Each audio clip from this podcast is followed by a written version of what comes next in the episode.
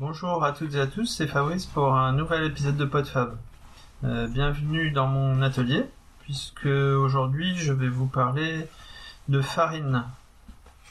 Puisque les épisodes que j'ai fait en parlant du pain vous ont bien intéressé, j'ai eu pas mal de retours. Euh, je vais vous parler donc aujourd'hui de, l'ingrédient principal, la farine. Euh, bon, je vous ferai pas l'affront de, vous dire que la farine est issue du blé, en général. Euh, donc, différents types de farine, déjà, différents types de fabrication pour la farine. la farine habituelle qu'on trouve dans le commerce et qui qui est à la base de la plupart des pains, sauf mention contraire, c'est de la farine euh, qu'on appelle faite sur cylindre. Donc, euh, donc c'est un procédé industriel. Hein, le, grain qui a été préalablement trié euh, pour être pur. je pense qu'il est d'abord humidifié, puis broyé, concassé, et ensuite il passe entre des cylindres pour être de plus en plus broyé, de plus en plus fin et à chaque étape de broyage, il est séparé. Euh, donc on sépare, euh, en fait tout est séparé. On sépare les, enveloppes, donc le son, euh, du, gros son et du fin son. On sépare le germe du blé, donc ce qui fait, ce qui, ce qui permet normalement à la graine de, germer, qui contient beaucoup de vitamines et d'acides gras, va être séparé parce que c'est considéré comme euh, comme c'est un corps gras. Euh, enfin, l'industrie considère que ça va faire rancir la farine plus vite, donc euh, je sépare, alors que c'est quand même un composant très qualitatif. et ensuite, toutes les, on va obtenir des semoules en fait, du, la partie d'amidon, qui va être broyée de plus en plus fin pour jusqu'à composer la farine. Et ensuite, pour c'est de cette manière-là qu'on obtient une farine très blanche, va être utilisée par exemple en pâtisserie ou en boulangerie euh, pour faire du pain blanc. Et pour faire euh, du pain euh, complet, en général, à partir de, de ces procédés, on va remettre du son plus ou moins fin pour, pour reconstituer des farines dites plus complètes. L'autre manière de faire la farine, qui est plus ancestrale, c'est la farine de meule, donc en général, quand quand il y a euh, ce type de, farine utilisée, euh, votre boulanger va bien vous mettre pain de meule, pain à la farine de meule, etc. Et vous faire payer le pain peut-être pas le double, mais beaucoup plus cher. c'est effectivement un procédé qui est beaucoup plus artisanal et qui va coûter un petit peu plus cher. Euh, donc euh, là, le, grain de blé va passer entre deux meules de pierre. Donc avant, c'est ce qu'il y avait dans les moulins, euh, les moulins à eau hein, qui formaient, qui, ou même les moulins, les moulins à vent. du, du meunier tu dors, ton moulin va trop vite.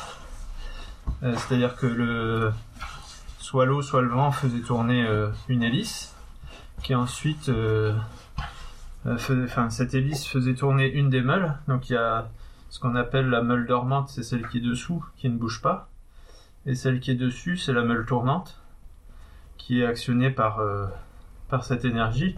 Alors maintenant, euh, il y, a, encore des, des moulins à meule, hein, de plus ou moins grande taille, qui maintenant utilisent en général des, des moteurs électriques. Même pas qu'en général, quasiment exclusivement. Euh, moteurs électriques qui peuvent aussi être euh, actionnés par euh, des énergies renouvelables, que ce soit éolien ou, ou solaire. Voilà. Et donc là, donc la meule entre les meules, il y a un petit, un petit canal qui va faire rentrer le, les grains de blé et qui va donc de l'extérieur vers de l'intérieur vers l'extérieur, voilà. Donc on, met du blé au, centre. Il y a un petit trou au centre de la meule du haut. Et les grains de blé vont migrer euh, jusqu'à l'extérieur en formant donc euh, un amalgame entre euh, le, la partie amidon qui a été, qui a été réduite en, poudre, en farine, plus le germe qui a été aussi réduit en farine, enfin qui, qui, fait partie intégrante de la farine, plus toutes les parties externes, toute l'écorce du blé, tout le son, en différentes en différentes tailles. C'est-à-dire qu'il y a du, fin son, du gros son, et ensuite c'est passé dans un tamis qui va qui va retenir toutes les parties son et petits restes de fétus de paille qui peuvent, euh, qui peuvent être présents avec, euh, les grains de blé. Et donc ça, cette farine-là, elle est euh, directement, on peut pas avoir une farine totalement blanche avec ce type de procédé. ça sera, on va dire, une farine type 80. Et sachant que selon le, la taille des, des, tamis qui sont, qui sont derrière, c'est simplement un, un donc le, tout ce qui a été broyé tombe dans euh, un espèce de je sais pas comment expliquer. C'est un, un, une espèce de cube avec euh, sur chaque face euh, un, un, petit tamis enfin une, une, grille un filtre. C'est très très fin hein, ça plus quelques centaines de microns je crois qui tourne et qui donc laisse passer la farine et garde garde le son qui tombe qui tombe au bout et selon le selon l'épaisseur du, tamis, on va avoir une farine quand même qui peut être un petit peu plus complète ou pas. Euh, après, donc euh, comment comment définir les types de farine Alors en France, on parle de T45, T55, T65, T80, etc. Euh, apparemment, dans d'autres pays, par exemple en Allemagne, c'est une, autre une autre nomenclature. Donc je ne sais pas si si cette nomenclature est utilisée en, dans tous les pays, je crois que ça change selon les, législations. Alors ce type, euh, en fait, ça veut dire, ça correspond au taux de cendre qui reste une fois qu'on a brûlé le, on a brûlé euh, euh, une, petite partie de, farine pour tester, pour mesurer ce taux de cendre. Et ce taux de cendre, c'est tous les minéraux qui restent, donc présents dans la farine. Et donc plus le type est élevé, plus il y a de minéraux. Et ces minéraux, ils sont principalement euh, présents dans, l'écorce du blé. Donc c'est pour ça qu'une type 150, c'est une farine euh, dite intégrale, donc qui est censée euh, contenir l'intégralité du grain de blé. Alors qu'une type 45, c'est celle qui est utilisée en pâtisserie, où là c'est du pur, pur amidon.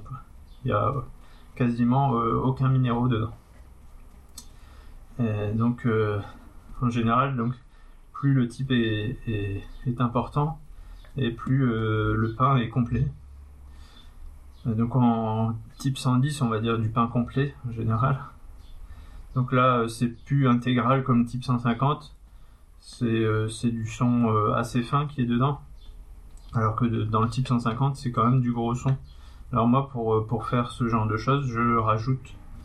J'ai donc une, en, base, hein, donc en farine de meule, on est en, au moins en type 80. Même si le son est très très fin et très broyé, on est quasiment en type 110 en, pain de base, donc c'est un pain de campagne qui est bi. Il est quasiment en type 110 parce qu'il contient quand même déjà pas mal de, de sons broyés en très très fines particules. Et donc moi si je veux du, du complet, j'en prends une où le tamis a été euh, un peu plus gros, donc il contient un petit peu de fin son. La farine est beaucoup moins, euh, beaucoup moins, enfin elle, elle contient déjà quelques particules.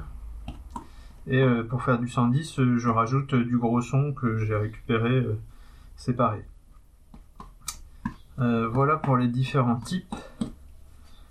Ensuite, les additifs. Moi, je n'utilise aucun additif. Enfin, j'ai de la farine pure. Euh, toutes les boulangeries, euh, je dirais quasiment sans exception, même certaines farines bio contiennent 3, 4, voire 10, 15 additifs. les additifs vont avoir pour but de d'améliorer la forme, la couleur et la tenue du, pain lors de sa levée ou euh, une fois euh, pour la cuisson. Alors l'additif l'un des plus courants, c'est pas alors tous ne sont pas nocifs ou mauvais en soi. Hein. Le, plus courant c'est l'acide ascorbique, donc de la vitamine C, mais ne croyez pas que ce sera bon pour, pour vous, quand vous le mangerez, puisque à la cuisson, la vitamine C sera totalement détruite. Son seul but, c'est de, resserrer les gluten pour avoir une meilleure tenue du pain lors de la levée. C'est-à-dire qu'en fait, il va, ça va permettre au boulanger de faire moins attention, de commettre plus d'erreurs, de d'allonger les temps, d'allonger les températures, de de, faire euh, d'être moins strict dans sa pratique, le, le pain va se tenir aussi bien. Euh, euh, donc quand il n'y a pas de, vitamine C, on n'a pas le droit à l'erreur. Il faut faire beaucoup plus attention au temps de lever et il va peut-être lever moins bien, il va être moins gonflé, juste parce qu'il n'y a pas de vitamine C qui va maintenir euh, entre les, réseaux de gluten. Alors, euh, je sais pas, euh, je n'ai pas de connaissance sur l'effet d'utilisation de, la vitamine C dans, le pain. Est-ce que le, gluten va être plus ou moins digeste avec son utilisation? J'en sais rien. donc, je dirais que a priori, cet additif n'est pas mauvais en soi. Mais euh, voilà, moi je, n'en utilise pas. Euh, second additif euh, qui était beaucoup utilisé dans les années 80-90, c'est par exemple la farine de fèves qui va avoir pour but de blanchir la farine, blanchir le pain. on a un pain blanc, quasiment on le voit dans le noir.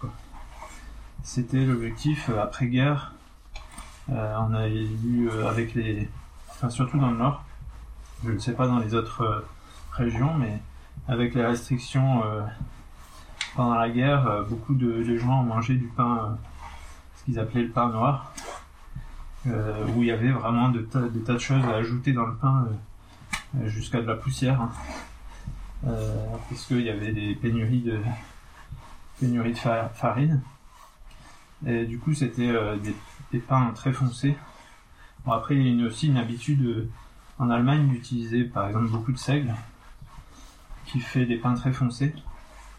Donc il y a eu un gros dégoût par rapport aux pains foncés euh, dans le nord, et je pense un petit peu partout en France, et une grosse mode de pain le plus blanc possible. Et la farine de, de, fèves permet ce genre de, choses, de, blanchir le, pain. Alors et après il y a d'autres additifs qui vont permettre de d'incorporer le plus possible d'oxygène au pétrissage, qui va aussi euh, blanchir encore plus le pain. plus on va plus on va pétrir, plus le pain va blanchir. Il y a des additifs qui vont permettre euh, de, mieux tenir la pâte, même si on, la fait aller en, grosse vitesse dans un pétrin alors que les, boulangers euh, euh, plus traditionnels vont éviter de, trop malmener de trop malmener les gluten et les composants de la farine en faisant un pétrissage très doux, qu'il soit manuel ou, en machine. Le, enfin, pour moi, l'objectif c'est simplement de, mélanger et pas de pétrir des heures et des heures. donc ensuite, comme, comme additif, il y a des enzymes euh, là, c'est, je dirais, ceux qui sont les plus nocifs. Donc, c'est des enzymes issus de, de bactéries hein, qu'on, incorpore et qui vont avoir pour but de, d'accélérer la, transformation de, l'amidon en sucre lors de la fermentation pour euh, avoir une fermentation euh, qui est très très rapide, qui n'a pas besoin de prendre trop de temps et qui va libérer des sucres dans, dans la pâte pour que le pain colore plus. Il faut savoir que le, doré du pain va dépendre du taux de sucre euh, libre directement dans la pâte, directement dans la, dans la farine. Un pain blanc, enfin un pain de, croûte qui, qui colore pas, c'est un pain qui contient très peu de, de, sucre euh, simple dans, dans sa composition et donc euh, qui contient aussi très peu d'enzymes. Alors il y a des enzymes naturellement dans la farine, hein, dans le blé, mais là les additifs, on y va on y va franco quoi. Et ça c'est euh, au niveau de la santé, surtout du boulanger, euh, c'est vraiment pas terrible. il y il y a des boulangers qui qui ont des allergies par exemple, de l'asthme, etc. qui sont bien plus dus à ces enzymes que, que à, la farine en elle-même qui est en suspension et que qu'on inspire lorsqu'on travaille dans une atmosphère où il y a, il y a beaucoup de farine. ensuite, un autre additif très très très courant, là c'est le gluten. On en rajoute sans problème. C'est-à-dire que déjà, euh, les moulins, enfin les, gros moulins industriels vont sélectionner leur, blé avec euh, des blés de force, qui sont appelés des blés de force, donc qui ont vraiment du gluten euh, limite chewing-gum, pour pouvoir améliorer leur farine, qu'elles aient beaucoup de force. Mais dans beaucoup de pain, on va en plus ajouter du gluten pour que pour que le pain se tienne plus facilement, que la pâte soit plus élastique, qu'il gonfle plus. Et, euh, là, c'est une des raisons pour lesquelles euh, les gens deviennent intolérants au gluten parce que bah, c'est des gluten super euh, super forts qui sont qui sont assez assez mal supportés par les organismes. donc voilà, gluten. Et enfin, Dernier type, parce qu'à chaque fois, donc, dans, dans, les différents additifs il y en a plusieurs sortes, hein, des enzymes, il y en a 5 ou 6 sortes différentes. Et dernier type euh, d'additifs, ce sont des émulsifiants. Voilà, c'est pareil, là, la liste elle est longue comme le bras. Il suffit d'aller regarder sur les étiquettes. Hein. Vous regardez par exemple les étiquettes de pain de mie, faites un, jetez un coup d'œil. les E machin, là c'est tous les émulsifiants. Euh, je sais pas s'il y a des colorants. Je pense pas qu'il y ait trop de colorants dans le pain. Encore que quand on veut faire un pain un peu noir, un peu spécial, on va y ajouter du colorant. Euh, par exemple, dans tout ce qui est brioche, il y a du colorant jaune d'œuf pour que ce soit plus jaune et qu'on ait l'impression qu'il y ait beaucoup d'œufs. Bon, dans le pain, c'est pas le cas. je crois que je crois même que c'est interdit. Euh, donc, par contre, les émulsifiants, à quoi ils vont servir? Bah, ils vont servir à ce que la pâte se tienne quand on va mettre le pain en chambre de pouce, en chambre froide, parce que donc il y a des pains euh, dits à pouce lente.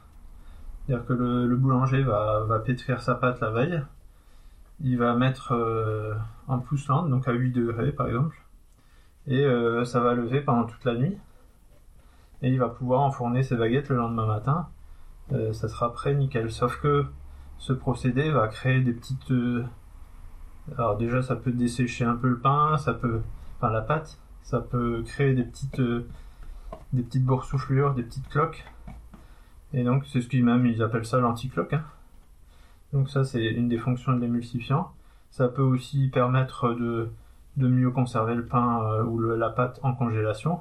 Donc euh, si vous mangez du pain de terminal de cuisson, c'est de la pâte qui était congelée qu'on décongèle en, en, étuve pour que pour qu'il reprenne pour qu'il reprenne sa pousse ou alors il est déjà demi cuit et il va être euh, la cuisson finale va être faite dans le terminal de cuisson.